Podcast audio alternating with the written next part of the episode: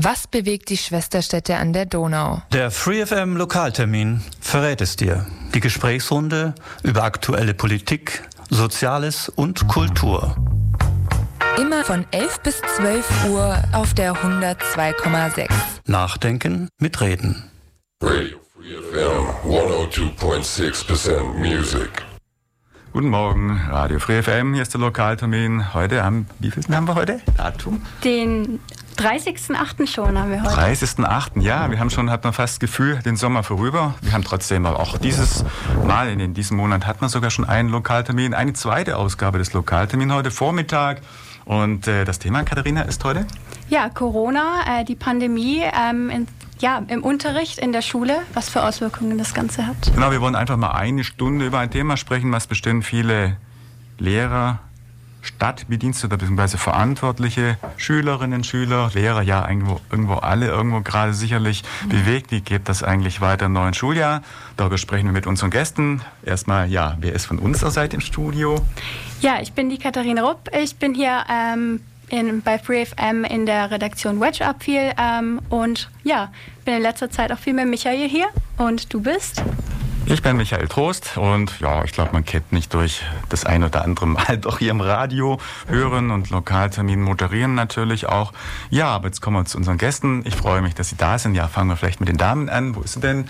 Zum einen ist da heute die Schullehrerin und auch politisch engagierte Ulrike Schanz. Ulrike, schönen guten Morgen, schön, dass du da bist. Guten Morgen. Also wie gesagt, mein Name ist Ulrike Schanz. Ich bin seit 2003 Lehrerin, also seit 17 Jahren jetzt mittlerweile schon. Und seit fast 10 Jahren unterrichte ich an der Internationalen Schule in Neu-Ulm. Kommen wir auch gleich noch drauf, dass jeder ein bisschen einfach auch zu seinen Wirken erzählt. Zum anderen sind da der ja, Sie sind der Schulleiter der Ferdinand Steinberg Schule, der Herr Lorenz Schulte. Herr Schulte, schönen guten Morgen und schön, dass Sie auch bei uns heute Morgen sind. Ja, guten Morgen auch von meiner Seite aus. Lorenz Schulte, mein Name. Ich bin der Leiter der Ferdinand von Steinberg Schule. So viel Zeit muss sein, ist adelig. Oh ja, und okay. wurde geadelt im Laufe der Zeit. Und bin seit 92 Lehrer äh, im beruflichen Schulwesen und seit 17 Jahren der Schulleiter der Ferdinand von Steinberg Schule und seit vier Jahren auch der geschäftsführende Schulleiter der beruflichen Schule in Ulm. Mhm. Wunderbar. Des Weiteren sind außerdem, ich glaube, ich habe dich unterschlagen, Eva, ich habe dich einfach zum Team gezählt. Natürlich. Ja Gott, äh, war ja auch lange genug so, ne? Genau. Außen ist da die Eva Maria Glate-Braun. Sie ist zum einen ja Mitglied im Gemeinderat ja. und äh, das in der SPD-Fraktion, zum anderen aber auch die Sprecherin, heißt es bei euch, der ja. Linken in Ulm. Mhm also lokalpolitisch sehr engagiert und ich habe sie hier ja nicht als Gast hier mit angekündigt, weil die Eva nämlich auch schon seit Anfang an hier mitwirkt, im Lokaltermin eigentlich auch jedes Mal dabei ist. Ja, ja und zum anderen aber ist außerdem da der? Der Leon. Der Leon Genelin ist außerdem da. Der Leon ist äh, Nachwuchspolitiker bei der FDP und Landtagswahlkandidat für die FDP. Genau. Also ich bin selber auch erst 21, also meine Schulerfahrung ist auch noch gar nicht so lange her. Mhm. Deswegen bin ich jetzt auch sehr gespannt, was sich heute so ergibt. Und ja, nebenbei bin ich auch äh, Vorsitzender Jungliberalen und Biberach, also auch aus der Perspektive sehr gespannt, was heute so besprochen wird. Mhm. Und äh, du bist, glaube ich, Student oder was machst genau, du? Genau, ich studiere oben an der Uni ja. Ulm Wirtschaftswissenschaften im mhm. vierten Semester jetzt war vielleicht so ein Punkt, wo man natürlich auch mal drauf kommen wollen. Das, was wir für die Schulen besprechen, gilt natürlich analog auch für alle Studenten und Studentinnen, die hier an Hochschulen, an der Universität ähm, tätig oder beziehungsweise studieren, tätig sind und natürlich in der Weise auch irgendwo betroffen sind. Ja, schön. Wir haben schon gerade so einen kleinen Überblick bekommen. Ähm, wir haben aktuell noch Schulferien und ich habe gelernt, die gehen noch bis in Baden-Württemberg, zumindest bis zum 14.09. Ausnahme ist die internationale Schule, haben wir gerade schon vor der Sendung gelernt. Und äh, in Bayern haben wir, glaube ich, gesagt, ist bis zum 8. 8. September noch, äh, ist noch Ferien. Also kurz gesagt, wir stehen vor dem Wiederbeginn der Schule. Und natürlich werden alle, die sich jetzt darauf vorbereiten, intensiv mit der Thematik befassen. Wie geht man so ein Schuljahr an? Was bedeutet das in Zeiten von Corona, Schulbetrieb? Ähm, ja, machen wir vielleicht mal so eine, so eine kurze Ist-Bestandsaufnahme. Ich meine, das letzte halbe Jahr. Ulrike, vielleicht kannst du da ein bisschen was dazu sagen. Du bist ja Lehrerin. Ich weiß gar nicht, was unterrichtest du genau für Fächer? Ich unterrichte Deutsch und Deutsch als Fremdsprache. Deutsch als Fremdsprache. Das ist mhm. an der internationalen Schule hier in Ulm. Und äh, auf jeden Fall, du hast jetzt schon ein halbes Jahr eigentlich Corona-Betrieb erlebt. Mhm. Ähm, Vielleicht erzähl mal so ganz in Kürze, wie dann äh, bei dir und bei euch einfach der Betrieb abgelaufen ist. Ist überhaupt was zustande gekommen oder habt ihr alle Kinder und Schüler nach Hause geschickt, dass quasi jeder im Selbststudium oder online irgendwo Betrieb irgendwie äh, dann stattfinden kann? Oder, oder erzähl noch mal vielleicht ganz kurz, was das, wie das bei euch so durchlief ja. und läuft. Ja, also ich muss sagen, ähm, wir waren da in einer sehr privilegierten Situation, weil unsere Schule einfach sehr gut ausgestattet ist. Das liegt eben daran, dass es auch eine Privatschule ist, die darauf auch ihren, ihren Fokus gelegt hat. Ähm, ja, bei uns hat Schulbetrieb fast wie normal stattgefunden. Ich habe ähm, Online-Unterricht gehalten. Von der ersten Minute ab waren unsere Schüler einfach dann im virtuellen Klassra Klassenraum. Es war, also bei uns lief, wir haben gesagt, bei uns ist der Campus zu, aber die Schule war nie geschlossen, weil es lief einfach, soweit es ging, normal weiter. Mhm. Ja. Muss man fragen, die internationale Schule ist doch, wo genau ist denn die räumlich gesehen? Wo ist denn die? Äh, die ist in den ehemaligen Telekom-Gebäuden direkt beim Landratsamt in Neu-Ulm. Oh ja. Mhm. Genau. Ja. ja. Und wie viele Schüler habt ihr? Also wie viele Menschen gehen bei euch dann zur Schule? Ähm, wir haben knapp 300 Schüler im Moment. Und ähm, ja, das ist vom Kindergarten bis zum Abitur haben wir da alles mhm. mit dabei. Ja. Und es hat bei uns natürlich auch so gut äh, geklappt, weil wir ein, ein super IT-Department haben. Wir haben wirklich jemanden, der dafür zuständig ist und der uns da auch super unterstützt hat. Ich weiß natürlich, dass das in gar keinem Fall die Norm ist.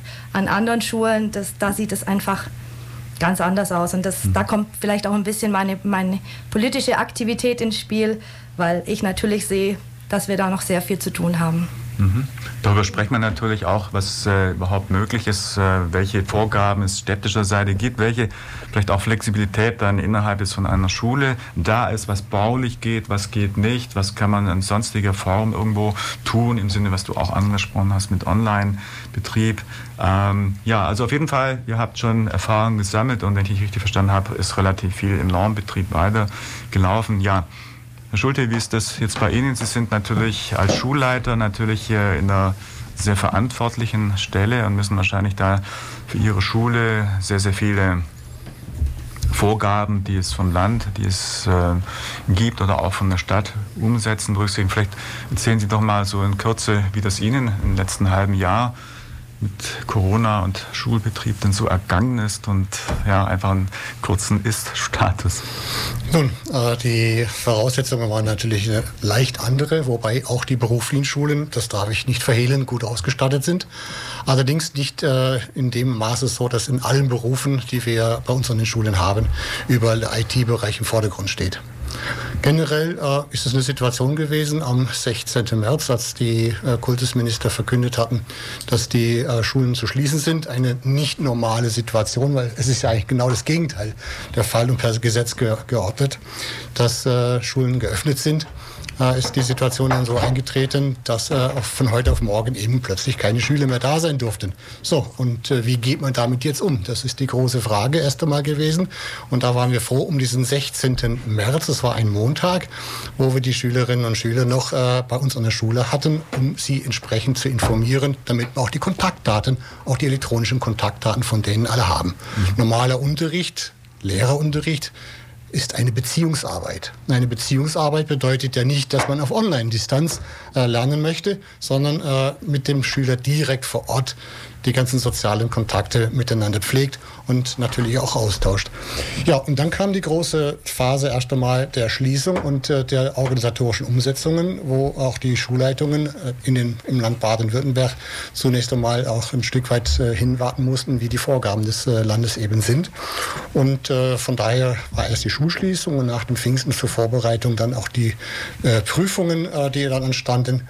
Und nach den Osterferien war die Vorbereitung auf die Prüfungsklassen, die wir dann entsprechend hatten. Somit muss die Schule natürlich permanent immer wieder neu organisiert und neu umgestaltet werden, was natürlich ein größerer Aufwand für uns gewesen ist. Mhm. Eine Situation, die wir natürlich äh, ungern noch einmal so erfahren möchten, aber die Wahrscheinlichkeit, wie es derzeit aussieht, ist ja so, dass es auch wieder so sein kann. Zumindest äh, müssen wir für die Zukunft gesehen mit dieser Situation zunächst leben und soweit uns vorbereiten, dass die Situation des Hineinschlitterns, wie wir es am Anfang der Pandemiezeit hatten, eben nicht mehr haben werden. Mhm.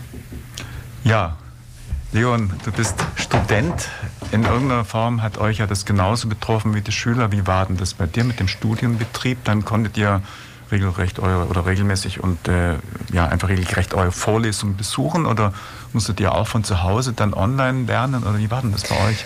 Also bei uns war es so, dass tatsächlich das ganze Semester ein Online-Semester war. Also ich war jetzt im ganzen Semester drei, viermal oben an der Universität, um Klausuren zu schreiben. Der Rest war ausschließlich online.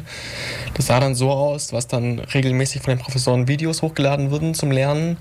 Aber an, also weder Präsenzunterricht noch ganz selten wirklich Live-Unterricht, Live-Gespräche, Calls waren gegeben. Also es war schwierig, sehr viel autodidaktisch, sehr viel musste man sich selber beibringen. Also es war interessant, aber muss man nicht auf Dauer so haben. Mhm.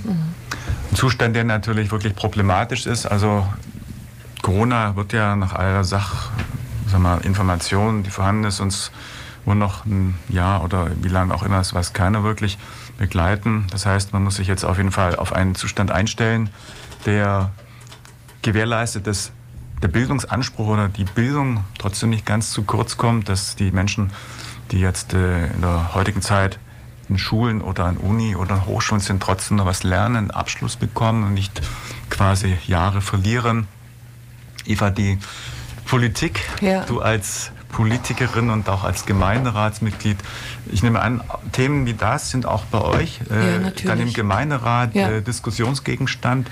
Wie habt ihr darauf äh, dann im Gemeinderat reagiert? Ist das äh, mehr ein sag mal, eingeschränktes, äh, also handlungsmäßig eingeschränktes Diskutieren, weil letztendlich Vorgaben und Rahmenbedingungen mhm. sehr eng ge gegeben sind oder, oder wie könnt und konntet hast, ihr diskutieren? Und du hast völlig recht, also ein geordnetes Agieren war eigentlich nicht möglich, sondern das war immer ein Reagieren. Mhm. Und ähm, es war eigentlich auch so, dass die Schulträger sehr wenig Zeit immer zur Umsetzung hatten, dass das manchmal am Freitag reingekommen ist und dann aber am Montag muss das umgesetzt sein. Ne? Und dass dann natürlich auch auch ähm, der, die Abteilung Bildung sehr, sehr gefordert war. Ähm, natürlich haben wir besonders dadurch auch gemerkt, wo es eigentlich hängt. Also natürlich hängt es daran, dass ähm, Online-Unterricht so gut, äh, also von, von flächendeckend kann man da nun wirklich nicht reden. Ähm, und dass es nicht alleine nur darauf ankommt, dass die Schüler Endgeräte ausleihen können, sondern da sind wir wieder ähm, bei, dem, bei der Problematik flächendeckendes Netz dran, also dass die WLAN-Anbindung ähm, ganz oft nicht klappt. Ich merke das selbst. Ich ich meine, ich habe durch das, ich habe das Glück, gerade durch Corona im Moment eine Weiterbildung an der Uni Ulm zu machen. Und äh, wenn das Netz eben nicht funktioniert, wenn das zusammenbricht, dann war es das eben. Ne? Dann, dann, äh, dann geht das nicht weiter. Und äh, es ist auch, ich finde es sehr, also ich freue mich sehr, dass ich gehört habe, dass eben die Schule, äh, die ist ja nicht nur eine Wissensvermittlung, sondern sie ist ja auch ein sozialer Ort. Dass eben das Miteinander der Schüler äh, nicht mehr stattfindet, dass die Schüler eigentlich dann in, in, zu Hause Hause in, in ihrem äh, Kosmos sitzen und alleine arbeiten. Und dass sehr vielen dieses äh, Miteinander fehlt, merkt man auch daran, dass die Zahl ähm, von psychischen Problemen von Kindern, insbesondere von Kindern aus äh, problematischen Verhältnissen, dass die eben angestiegen ist. Und wir müssen wirklich gucken, wir können uns das nicht nochmal leisten. Ich meine das jetzt nicht monetär, sondern ich meine das jetzt wirklich den Schülerinnen, Schülern und Eltern gegenüber so einen Total-Lockdown, sondern wir müssen wirklich gucken, dass wir aus den Erfahrungen lernen. Und ein ganz großer Wunsch wäre meinerseits auch, dass die Eltern und dass die Schülervertreter in diesen Prozess mit eingeschlossen werden. Mhm. Das heißt, was du ansprichst, ist natürlich ein Punkt, das war mir noch gar nicht so in dem Moment in Erinnerung. Aber klar, Kinder, junge Leute wollen ja auch einen sozialen Austausch, wollen ja nicht nur ja. zu Hause, meinetwegen dann vom Fernseher oder vom Computer dann irgendwo mhm. abhängen und äh, an der Stelle ja eigentlich ähm, allein sein, sondern dieser Punkt ist natürlich auch noch ganz wesentlicher ja. Aspekt. Naja, und das mhm. fängt ja schon bei der frühkindlichen Bildung an, eben in den Kitas. Also ich glaube, gerade die Eltern, die kleine Kinder hatten, die waren total gefordert, weil die Kinder möchten ja auch beschäftigt werden. Ne? Und äh, wenn das mit, mit, ähm, mit Homeoffice gekoppelt ist, ist das sehr schwierig. Ich meine, Glück hat man dann manchmal, wenn man zwei oder drei Kinder im selben Alter hat. Natürlich streiten die sich oft, aber die können auch mal miteinander spielen. Aber bei Ein-Kind-Familien ist das wirklich sehr, sehr schwierig schwierig, weil das Kind fordert natürlich seine Zeit und Ja, da müssen wir wirklich gucken, dass wir eben auch aus den Erfahrungen der Länder, die jetzt schon angefangen haben und wo es Schwierigkeiten gab, dass wir da wirklich davon lernen und zeitig genug gegensteuern. Mhm. Eva, dass du das ansprichst, ist vielleicht ein ganz guter Punkt. Katharina hat sich gestern Abend auch mal ein bisschen mit der Thematik befasst, mal ein bisschen auch einen Vergleich geführt. Ähm, was jetzt die Vorgaben, was die Regelungen in den verschiedenen Bundesländern sind. Und äh, Katharina, was war jetzt so deine Erkenntnis? Sind wir in Baden-Württemberg oder in Bayern, was Strenge und was Maßnahmen angeht, besonders, haben wir besonders viel weniger? Oder gib vielleicht einfach mal kurz so einen Überblick, äh, was dein Rechercheergebnis dazu diesen ergeben hat. Ja, gerne. Verstand. Also äh, was ich festgestellt habe, ich habe mir so beispielhaft ein paar äh, Bundesländer rausgepickt und mir einfach mal das Konzept und die Entwicklung mal angeguckt, was äh, die Bundesländer derzeit haben. Und also die sind eigentlich sehr ähnlich in ihrem Grundkonzept. Was man jetzt gemerkt hat, äh, dass in vielen Bundesländern äh, ja, die, Schule, äh, die Schulen sehr individuell ihr Konzept auch anpassen können. Da geht es dann um Dinge eben wie das, ähm, ja, die Maskenpflicht im Klassenraum gilt oder eben nicht oder nur im Klassenraum, nicht auf den Gängen oder auch auf den Gängen. Da gibt es auf jeden Fall Unterschiede, aber grundsätzlich gelten die ähnlichen Grundregeln wie im Alltag ja auch. Äh, Hygiene, Abstand, ähm, Kontakt vermeiden, Maskenpflicht. Ähm, ja, und vor allem hat man auch gemerkt, dass viele sich noch sehr vorsichtig tun was äh, das Konzept eben betrifft, jetzt auch fürs nächste Schuljahr, das ja jetzt bei den meisten Bundesländern schon angefangen hat oder im Anfangen ist, ähm, dass sich viele noch sehr vorsichtig tun, ihr Konzept da zu vollenden. Genau, und ich glaube, das, das hatten wir ja vorhin auch schon mal so ein bisschen. Man muss da schnell reagieren, wie sich die ganze Situation verändert. Vielleicht ähm, für, für Sie, ähm, Ulrike, äh, und ähm, Herr Schulte, ähm, wie ist es so bei Ihnen an der Schule? Haben Sie schon fürs kommende äh, Schuljahr mehr ja, ein, ein konkretes Konzept oder auch haben Sie Handlungsalternativen, wenn sich was schnell ändert? Basierend auf den Maßnahmen, die wir bereits durchgeführt haben. Das war natürlich zum einen das Fernlernen. Erst einmal über E-Mail-Projekte, die wir miteinander gemacht haben, mit E-Mail-Austausch, dann natürlich auch bis zum persönlichen Austausch, weil nicht alle Schülerinnen und Schüler waren zu erreichen. Da sind sogar auch Lehrer von mir äh, dann zu den Schülern hingefahren, nach Hause gefahren, haben die äh, entsprechende Post ausgeliefert, bis zu den äh, üblichen Lernmanagementsystemen, die es da auf dem Markt gibt, haben wir im Prinzip die gesamte Bandbreite der Digitalität genutzt, wie man sie nutzen kann und haben dort natürlich unsere ersten Erfahrungen gesammelt. Das war von daher schon mal sehr gut, dass wir diese Erfahrungen gesammelt haben und diese bündelten wir jetzt gerade zum Ende des Schuljahres, um aus diesen Erfahrungen heraus jetzt für das neue Schuljahr eine Konzeption für uns zu erstellen, wenn es denn wieder so sein sollte, dass wir wieder eine Schulschließung haben. Vorrangig für uns natürlich ist der Präsenzunterricht mit aller Deutlichkeit und ist auch der große Wunsch, nicht nur von Seiten der Lehrer, sondern auch von Seiten der Schüler, wie wir feststellen durften, als dann unsere Schülerinnen und Schüler dann wieder im Unterricht waren. Einige waren hellauf begeistert, dass sie wieder im Unterricht sein durften, von auch Schülerinnen und Schülern, wo man vorher gedacht hatte, naja gut, die legen auch mal gerne einen Tag Pause ein. Äh, für das neue Schuljahr ist äh, natürlich jetzt erst einmal angedacht, dass wir äh, diese Konzeption Präsenzunterricht fortführen, aber begleitend dazu die Digitalität nicht vernachlässigen. Das heißt also, die Lernmanagementsysteme, die uns an die Hand gegeben wurden und die datenschutzrechtlich auch konform sind, werden ab dem neuen Schuljahr dann permanent begleitend dem Unterricht folgen. Das heißt also, wenn ich Präsenzunterricht habe, werde ich zeitgleich auch schon digital die Möglichkeiten nutzen, die ich habe, um ab, zumindest diese Dateien abzulegen. Wenn ich auch hinterher nicht, jetzt sei es über Moodle oder MS Teams, ist eine große Diskussion derzeit gerade noch. Also bei uns wird Moodle eingeführt, natürlich, das heißt, es ist eingeführt und äh, es wird natürlich auch weiter praktiziert, dass wir über diese Möglichkeiten weiter äh, lernen werden. Nicht alle Kolleginnen und Kollegen sind natürlich so weit, dass sie da im Moment mitmachen wollen und auch können. Diese müssen wir natürlich entsprechend A überzeugen und B natürlich auch fördern. Und das ist natürlich eines der Konzepte, die wir jetzt derzeit auch gerade zusätzlich erarbeiten, um daraus hinaus hinterher nicht mehr in die Situation hineinzuschlittern, wie wir sie gerade im März hatten. Ulrike, wie ist das bei euch? Ich meine, viele Lehrer haben wahrscheinlich, das weiß ich so aus meiner eigenen Schulzeit, doch über Jahre ein gewisses eingefahrenes Muster, wie sie unterrichten mit einem ähnlichen oder gleichen Material. Mhm. Ähm, das wird bei dir und bei Kollegen natürlich wahrscheinlich auch jetzt wirklich eine erhebliche Umstellung. Was die Wissensvermittlung angeht, bedeuten. Das heißt, ihr habt wahrscheinlich auch einen gigantischen Mehraufwand und äh, ja, für euch ein, auch ein ganz starkes, einfach Umorientieren dann, oder? Ja, also ich glaube, ähm, der, der, der groß, größte Unterschied war einfach, ähm, ja, virtuell zu unterrichten. Das war fürchterlich anstrengend. Und ich habe dann so überlegt, warum war das so anstrengend?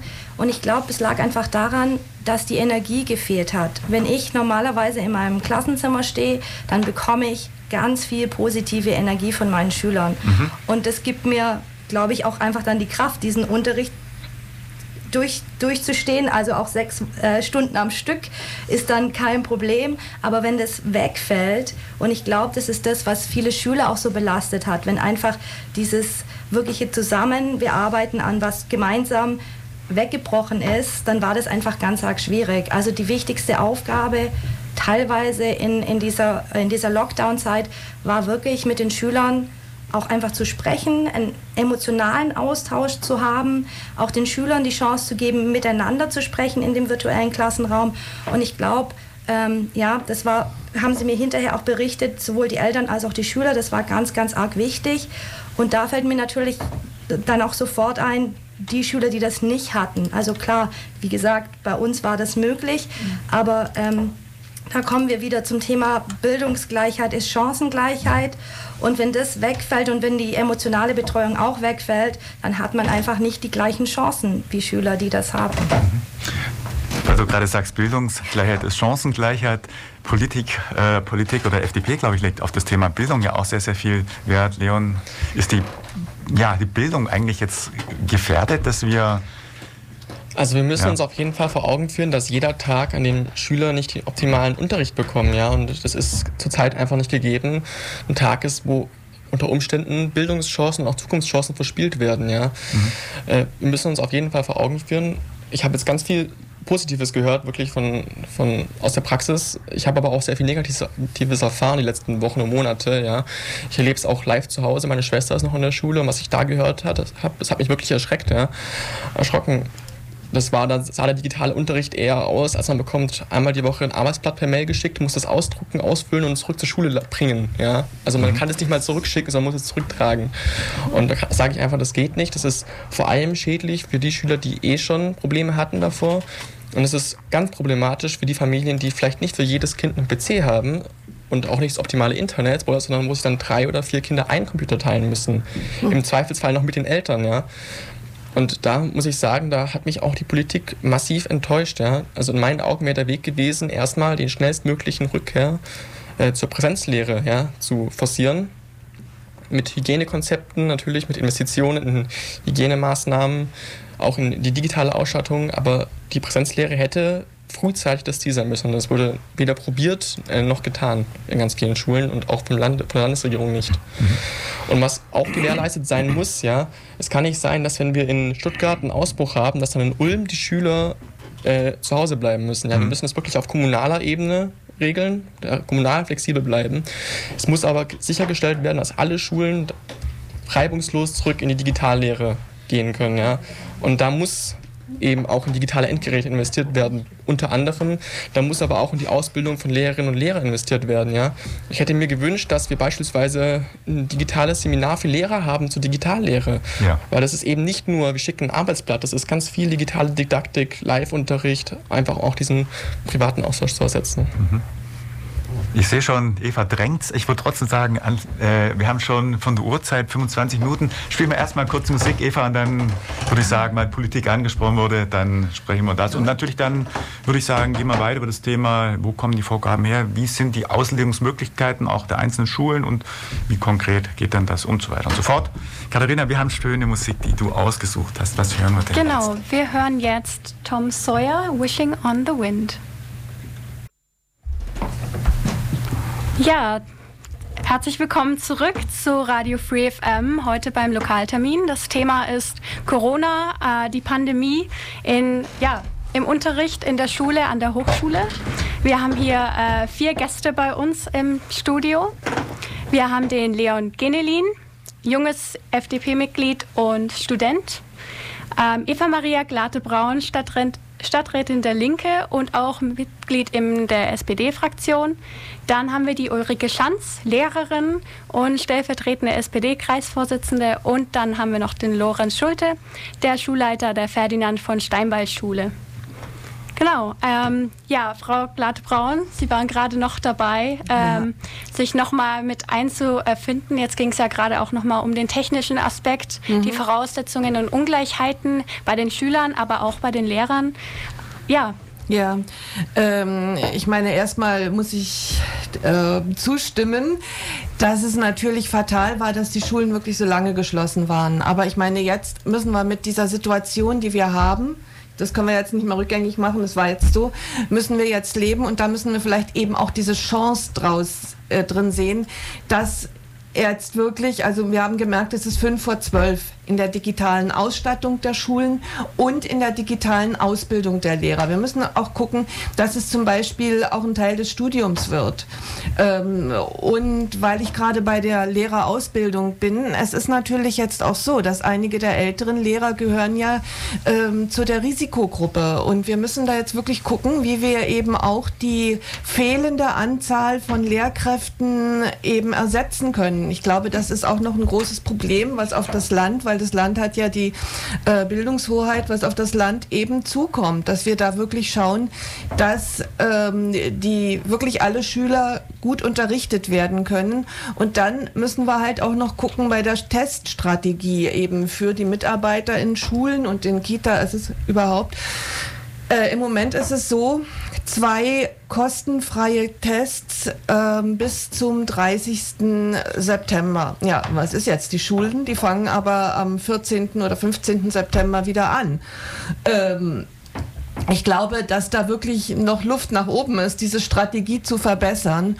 Und äh, wir müssen auch gucken, wie wir die Schüler da eben mit einbeziehen, ähm, weil es kommen jetzt eben, wir haben Corona, es kommt aber auch die Grippezeit, es kommt die, die äh, Erkältungszeit und dass man das wirklich dann eben abgrenzen kann. Also da sind wir, müssten die Gesundheitsämter mit dem Land eben noch dran arbeiten, dass wir da einfach eine bessere Teststrategie machen können. Und was eben noch zum Thema Bildungsgerechtigkeit ist, ich habe gelesen, dass es jetzt eben eine äh, Flat für Schüler angeboten, eine solche Lernflat angeboten werden soll. Und die muss eben im Rahmen der Bildungsgerechtigkeit für die Schüler kostenlos sein, für alle Schüler.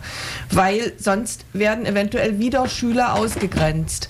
Und äh, mit dem der Verleih eben von Endgeräten muss man einfach schauen, wie das klappt und ich hoffe, dass es klappt, denn ich meine, das geht nicht, dass dann ein Gerät, was äh, auf den, dass die ganze Familie eben Zugriff hat, eben nur zur Verfügung steht. Also das ist absolut nicht drin. Also es sind noch eine ganze Menge Aufgaben, glaube ich, die da auf uns zukommen.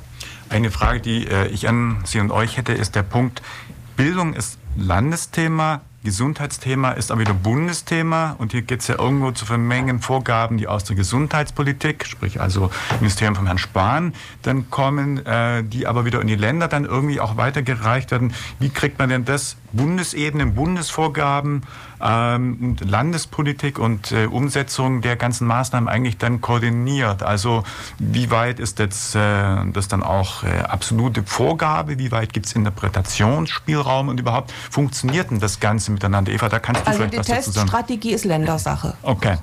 Und äh, die Umsetzung jetzt in den Schulen, äh, wie ist jetzt das bei Ihnen, Herr Schulte? Sie kriegen ja wahrscheinlich dann von der Stadt oder vom Land oder vom Kultusministerium oder wer gibt jetzt Ihnen quasi eine Leitlinie an die Hand oder Vorgaben? Wie, wie läuft das überhaupt genau? Also generell für die Ausbildung für die Schülerinnen und Schüler und sowie auch für die Lehrer ist natürlich das Land Baden-Württemberg zuständig. Mhm. Die Vorgaben bekommen wir über das Land Baden-Württemberg und somit ist am 7. Juli bereits auch schon äh, für das neue Schuljahr ein Schreiben vom äh, Kultusministerium gekommen, wie es äh, zum neuen Schuljahr weiterzugehen hat nach den bis dahin gültigen Vorstellungen. Änderungen können natürlich immer noch kommen, aber bislang sind die nach wie vor noch gültig. Viele der Punkte, die gerade Frau Glad-Braun angesprochen hatte, sind bereits schon im Visier natürlich auch der Politik. Einerseits äh, ist es, äh, in die, sind es in die sogenannten Sofortmaßnahmen, die jetzt mit PC-Ausstattungen äh, umgesetzt werden. Da ist der Schulträger natürlich in der Vermittlung äh, natürlich äh, stark dran. Das heißt, das sind äh, insgesamt, soweit ich mir recht in vermittle, 130 Millionen Euro für das Land Baden Baden-Württemberg für Sofortausstattungsmaßnahmen an PCs, die dann über die Schulen ausgeliehen werden an die Schülerinnen und Schüler. Und zwar genau an die Gruppen, die Frau gerade, wohl gerade auch angesprochen hatte, äh, die eben nicht die Möglichkeit haben, hier entsprechend auf äh, Geräte zuzugreifen. Und da habe ich jetzt alleine für meine Schule 180 Notebooks bestellt und 30 iPads bestellt. Ja, und das setzt die Stadt Ulm jetzt derzeit gerade auch um. Die Lieferung ist natürlich ein großes Thema, weil das ist natürlich ein Riesenaufwand, der damit verbunden ist. Äh, die Lieferung wird in Mitte Oktober dann erst sein an unsere Schule. Das heißt, in der ersten Zeit wird da eben nichts erfolgen. Mhm. Äh, das ist der, der, Ausstattungsbereich einerseits. Dann die äh, entsprechenden Vorgaben durchs Land äh, hinsichtlich der Teststrategie.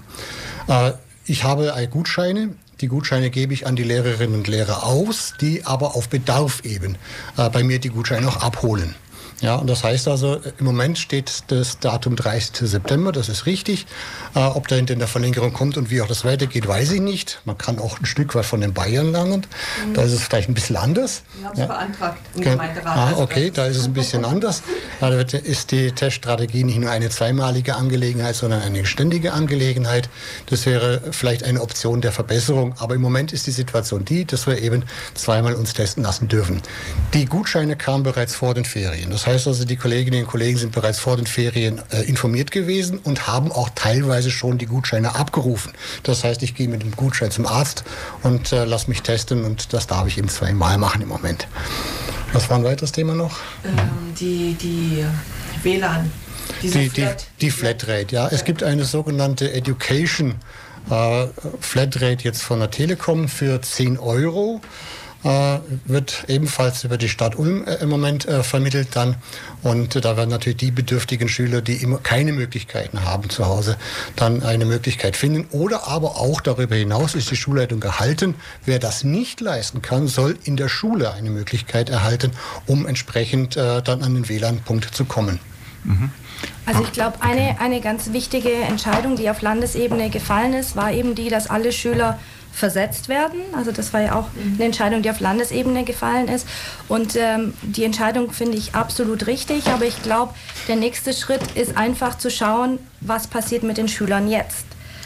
Denn ähm, das sind unter Umständen die Schüler, die abgehängt worden sind. Ich glaube, äh, es gab eine Umfrage unter Lehrern, die gesagt, 56 Prozent der Lehrer haben gesagt, wir haben viele Schüler abgehängt in dieser Corona-Zeit. Die müssen unbedingt wieder eingefangen werden und die müssen unterstützt werden. Ich glaube, äh, da hat sich das Kultusministerium noch nicht genügend Gedanken gemacht, wie das jetzt weitergeht. Ähm, ein Anstoß meinerseits wäre, glaube ich, wäre, glaube ich, dass man vielleicht einfach äh, die Lehrpläne, die ja von der Umstellung von G9 auf G8 nicht wirklich ausgemistet worden sind, man die einfach mal jetzt wirklich auch zur Hand nimmt und ein paar Sachen, die vielleicht auch gar nicht mehr nötig sind, die gar nicht mehr äh, zeitgemäß sind, dann auch einfach ausmistet aus den Lehrplänen. Mhm. Ja, gibt's, ist das jetzt eine Idee oder gibt es da das auch schon? Das ist eine Idee von. Das ist eine Idee, ja. Okay. Da gibt es schon ganz konkrete Sachen. Ja, doch, okay. Da gibt es ganz konkrete Sachen. Und zwar einerseits äh, gerade für die Schülerinnen und Schüler, die jetzt abgehängt worden sind, sind äh, sogenannte Lernbrücken eingerichtet. Die sogenannten Lernbrücken beginnen ab nächste Woche Montag. Das heißt, äh, es ist ein Nachhilfeunterricht, natürlich für die Schüler, die jetzt im Moment äh, Defizite haben. Und er beginnt an fast 100 Prozent der Schulen, auch in Ulm. Ähm, die äh, Landbrücken als solche sind natürlich nicht ausreichend, weil es ist eine Freiwilligkeit. Ja? Äh, wir Lehrer haben die Schülerinnen und Schüler natürlich ausgemacht und gesagt, die und die benötigen das Ganze, aber es ist trotzdem in der Freiwilligkeit leider geblieben. Ja, ich hätte das äh, mir gerne gewünscht, dass da eine verpflichtende Teilnehmer raus wird. Ja, äh, aber es ist eine freiwillige Geschichte geblieben und somit werden wir nach wie vor natürlich nicht alle Schülerinnen und Schüler erreichen sondern eben häufig auch diejenigen, die sowieso schon auch gute Noten haben und äh, trotzdem dann gerne die Landbrücken auch noch in Anspruch nehmen. Die werden natürlich auch dabei sein, aber von daher ist es auch gut, das dürfen die natürlich auch gerne. Das ist keine andere Frage. Aber von, von dass die Lehrpläne überarbeitet werden, also habe ich noch nichts gelesen. In Krisenzeiten, in Krisenzeiten ist ja vieles möglich, wie wir jetzt gerade auch erleben und mit äh, vielen Sachverhalten, sei es über Digitalität, wo wir jahrelang eingefordert haben, auch mit den Entrümpelungen von Lehrplänen. Ähm, wenn Sie die, das schreiben, das ist im Internet, steht es ja auf der Kultusministeriumsseite für alle Schüler anlesen. Ich zitiere immer nur die beruflichen Schulen, werden einige Inhalte überarbeitet. Insofern auch im Hinblick auf die Prüfung, die dann im nächsten Schuljahr sein wird, sodass nicht alle Lerninhalte äh, aufgrund des Nachholens des Stoffes vom letzten Jahr nächstes Jahr nicht alle Lerninhalte mehr abgeprüft werden. Aber die Kernlerninhalte, die notwendig sind, die dringend erforderlich sind, auch im Hinblick auf ein Studium, die werden natürlich weiterhin vermittelt. Leon, da musste ich mal fragen, als Student, wie ist jetzt das? Ich meine, wenn jetzt Studenten oder beziehungsweise neue Studenten kommen, denen natürlich jetzt essentiell das Wissen fehlt, ist es natürlich Problematik. Das ist eine Lücke, die kaum wieder aufzuholen ist. Ähm, ihr werdet wahrscheinlich mit den Erstsemestern, die jetzt dann im Oktober kommen, ich weiß nicht, wie es ausschaut, ob es in diesem Jahr schon eben diese Problematik spürbar gibt oder auf jeden Fall ja, in so ein Dilemma vielleicht dann hineinlaufen, oder? Also ist tatsächlich so geregelt, dass im nächsten Semester, wo die ganzen Erstsemester erst kommen, das hat noch nicht angefangen, die werden tatsächlich vereinzelte Präsenzstunden haben. Das sind sogenannte Tutorien, bei denen auch aufgearbeitet wird und auch eingeführt wird ins Studium. Ähm, meine Sorge ist aber eher, dass wir den Abschluss der Schülerinnen und Schüler, die jetzt eben den Abschluss machen, entwerten, wenn die simpel einfach weniger lernen als die vor und nach ihnen. Das ist eher meine Sorge, ja, dass die es danach deutlich schwerer haben auf dem Arbeitsmarkt, aber auch bei der Studienfindung. Mhm. Also relativ schwierig. Okay, oder? Also nochmal zum Studium. Ich habe das bei meiner Tochter gesehen, die studiert ja. in Tübingen und die hätte gerade ihr ähm, Praxissemester gemacht und hat das angefangen, zwei, drei Wochen und dann war es das. Also ist im Prinzip äh, dieses gesamte Praxissemester, was ja auch eigentlich dazu beitragen soll, eben Wissen zu bekommen und ähm, das konnte sie insofern vergessen. Gut, ich meine, sie hat es genutzt, sie hat ihre Bachelorarbeit halt schon geschrieben, aber ähm, das fällt eben als Erfahrung erstmal weg.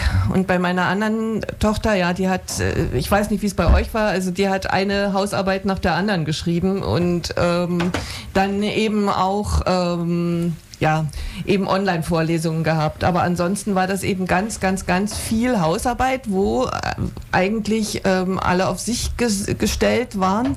Und nun ist es natürlich so, man muss dann gucken, äh, das ist ja auch solche, wie man persönlich disponiert ist. Ich meine, der eine macht es gut und da macht es auch gerne, recherchiert auch gerne.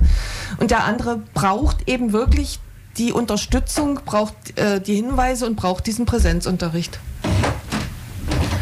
Also bei uns war das tatsächlich so geregelt, dass es einfach nur Videos waren. Es war kein Live-Unterricht. Wir hatten ganz vereinzelt Videocalls, aber auch nicht mit Professoren, sondern wirklich nur mit Tutoren. Ähm, und es war natürlich aus vielen Gründen schwierig. Ja, für die einen fällt dieses Selbststudium einfach ist einfach sehr schwierig.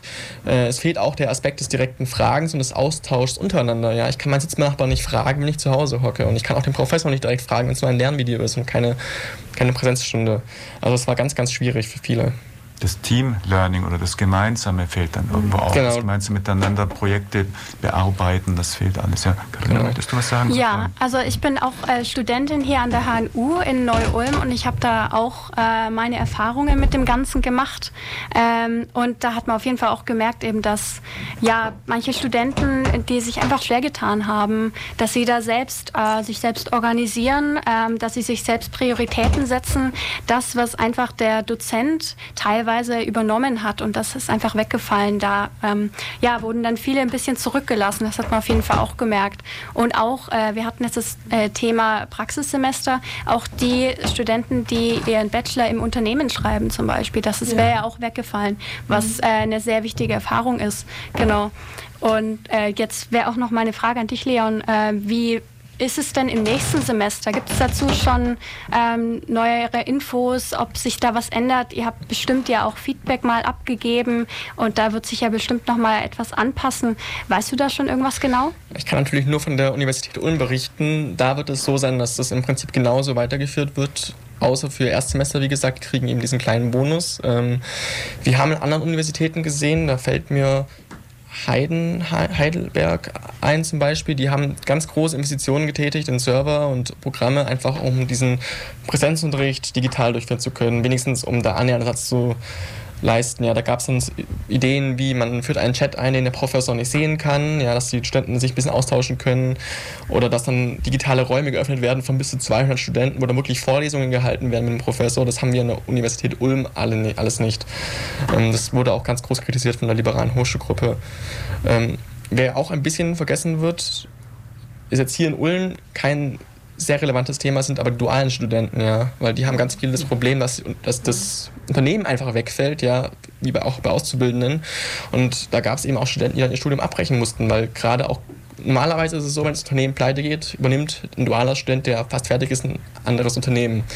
Haben wir gerade nicht, weil alle Unternehmen diese Schwierigkeiten haben. Mhm.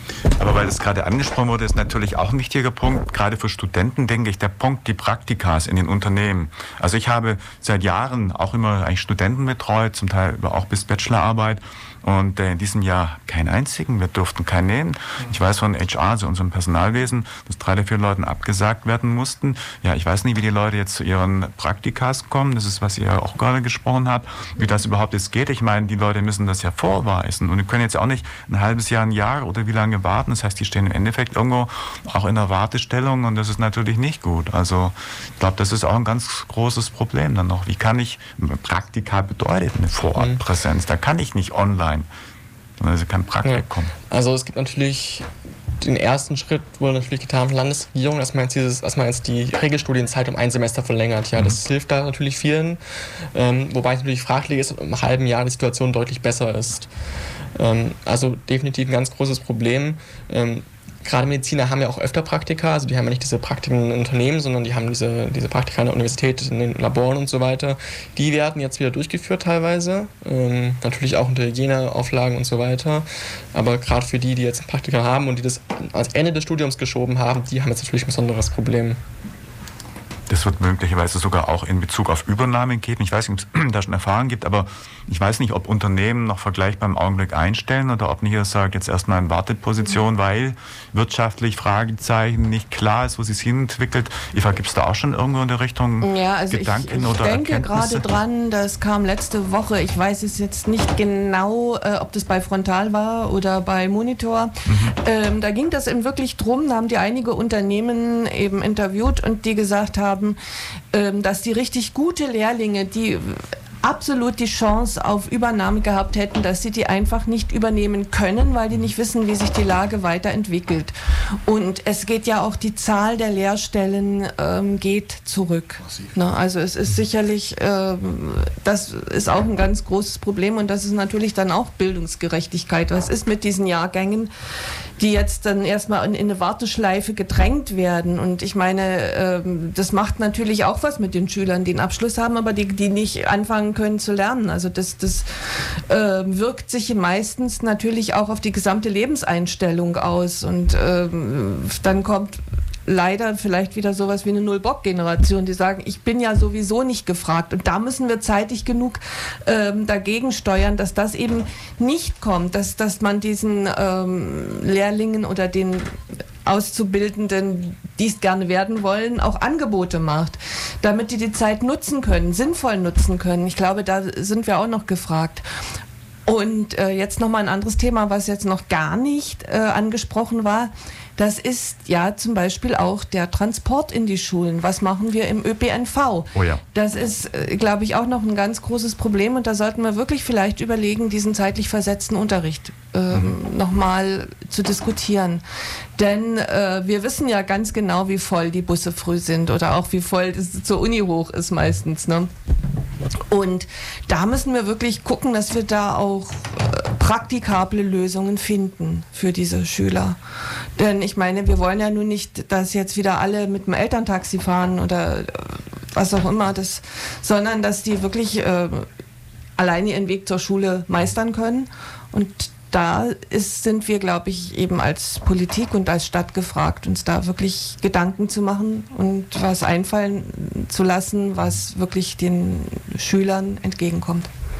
Ja, ich habe äh, recherchiert noch gestern und ich habe dazu auch zu dem ganzen Thema noch ein paar Infos gefunden. In manchen Bundesländern werden, äh, wird der, der Schulbeginn am, ja, am jeweiligen Tag auf ungefähr einen Zeitraum von einer Stunde gelegt. Also zwischen 7.30 Uhr und 8.30 Uhr fangen die jeweiligen Klassen an, um das Ganze ein bisschen aufzuteilen, um ja auf den Gängen mehr Platz zu schaffen, mehr Abstand zu schaffen. Wäre das eine Sache, die ähm, hier lokal vielleicht auch ähm, ja machbar wäre.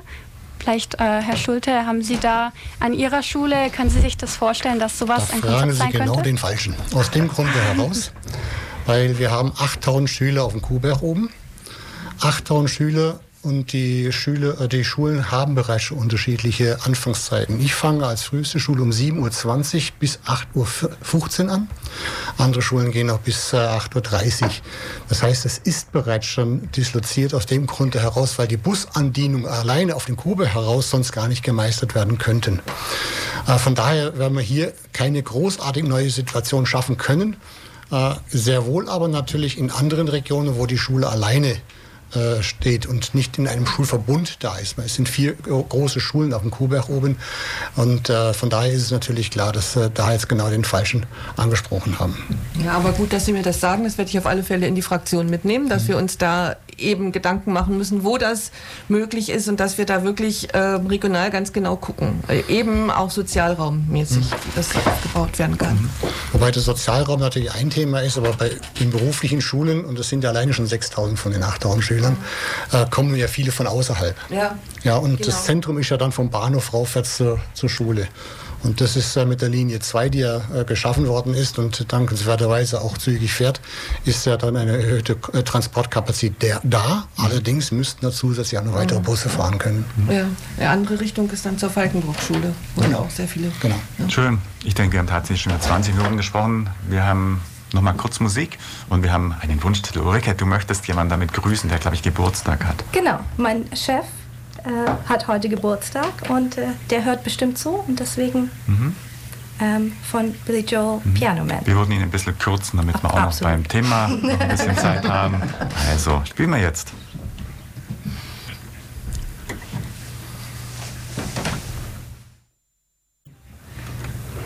Ja, herzlich willkommen zurück bei FreeFM, heute beim Lokaltermin.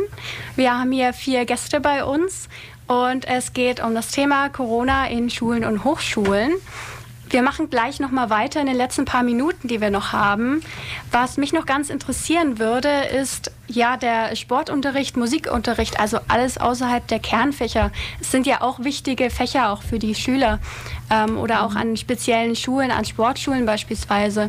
Was, was gibt es dazu? Äh, wie ist da so die Entwicklung? Ähm, Eva, kannst du da was, da was dazu sagen? Ja, also Musikunterricht äh, kann ja stattfinden, außer Singen ist jetzt im Moment nicht möglich, eben wegen der Aerosole und äh, das ist da absolut negativ. Ähm, aber weil wir gerade beim Musikunterricht sind, da denke ich an die Musikschule Ulm und die Musikschule Ulm möchte ich hier jetzt heute ganz besonders loben. Die haben im Prinzip vom ersten Tag an nach dem Lockdown es geschafft, einen digitalen Unterricht zu machen und ähm, sind dann auch ganz schnell, haben alle Möglichkeiten genutzt, um wieder zum Präsenzunterricht zurückzukehren.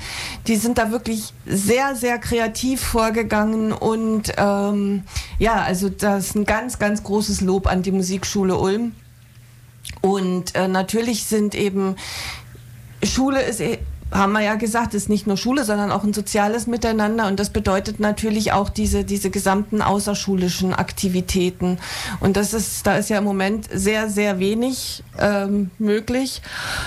Und da hoffen wir auch, dass wir so bald wie möglich wieder die, äh, dass es so bald wie möglich wieder drin ist, hier was eben machen zu können, weil ähm, wir wissen ja zum Beispiel, wie das zusammenhängt, Mathematik und Musik, ja, das ist ja, da hat ja ganz große ähm, Schnittpunkte eigentlich. Also das ist einfach nötig für den Ausgleich. Und auch der Sportunterricht sollte ähm, wirklich wieder durchgeführt werden können, denn ähm, es reicht eben nicht in der Schule zu sitzen, man braucht eben diese körperliche Bewegung, die ist einfach auch für die Gesundheit ebenso notwendig wie unsere Hygienemaßnahmen, müssen wir will ich jetzt mal sagen.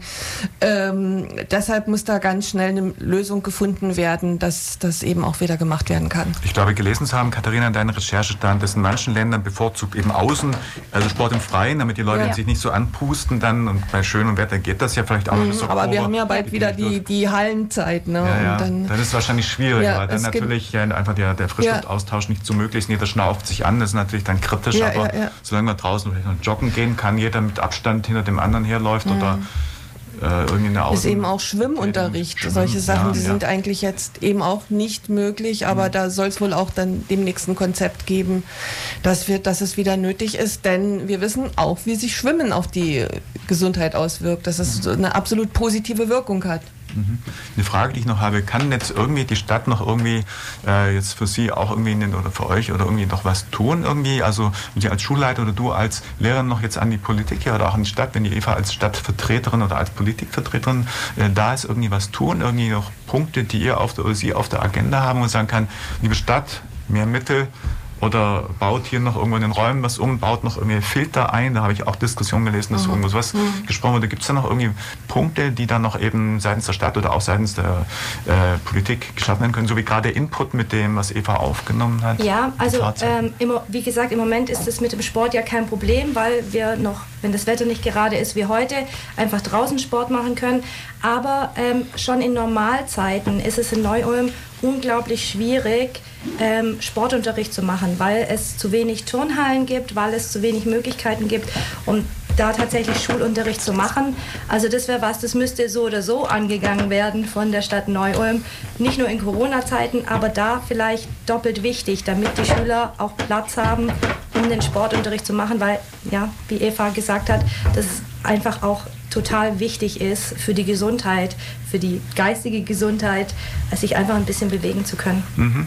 Ja, als Geschäftsführer der Schule, da bin ich natürlich ständig in direkten Austausch mit der Abteilung Bildung und Sport und auch dem Gebäudemanagement, die ja für die Ausstattung der Schulen verantwortlich sind. Und somit sind weitestgehend alle Maßnahmen zumindest angesprochen, aber eben noch nicht umgesetzt.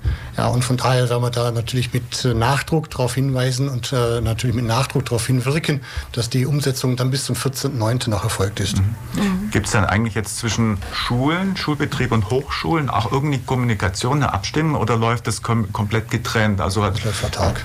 Ja. Das läuft deswegen auch autark, weil die Hochschulen ja keine, der Schulträger nicht die Stadt ist, sondern das Land ja. Baden-Württemberg. Ja, Aber letztendlich ist es auch ein Bildungssystem und die Menschen sind hier wie dort betroffen. Deshalb, man darf jetzt nicht nur die eine oder die andere, denke ich, berücksichtigen, man muss ja auch irgendwo auch für die Studenten. Ja. Wenn ich vielleicht dazu noch mal ganz kurz was sagen sollte, ähm, gerade die Infrastruktur der Schulen, das ist ja so gut wie nicht angesprochen worden heute, aber da müssen wir eben gerade für Corona müssen wir gucken, dass die Schulen da wirklich ausgerüstet sind und da müssen wir Anfragen stellen und müssen wirklich noch und noch und noch und äh, eben auch die Ausstattung, Seifenspender und was auch immer, was notwendig ist, was zwar auf der Agenda steht, aber wir müssen es kontrollieren und anfragen. Schön. Ich sehe, wir haben 11.59 Uhr, das heißt, wenn alle glücklich sind, soweit mit alles quasi gesagt wurde, was wichtig war, dann sind wir eigentlich auch mit dem Lokaltermin für heute schon wieder durch. Ich denke, wir halten das einfach auch mal im Fokus, sprechen vielleicht in zwei, drei Monaten, wenn das ganze Ding sich wieder eingespielt hat, nochmal darüber. Reden wir einfach. Ich sage jedenfalls ganz herzlichen Dank an alle, dass Sie und ihr heute da gewesen seid und eine Stunde mit uns über das Thema gesprochen haben. Sagen wir nochmal ganz kurz, wer da war. Einfach die Namen mal schon durch. Ja, die Eva Maria Glatte-Braun. Ulrike Schanz.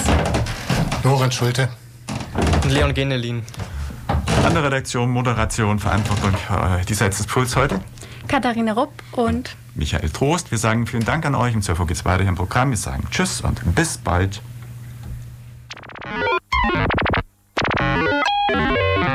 Das war der Lokaltermin über aktuelle Politik, Soziales und Kultur.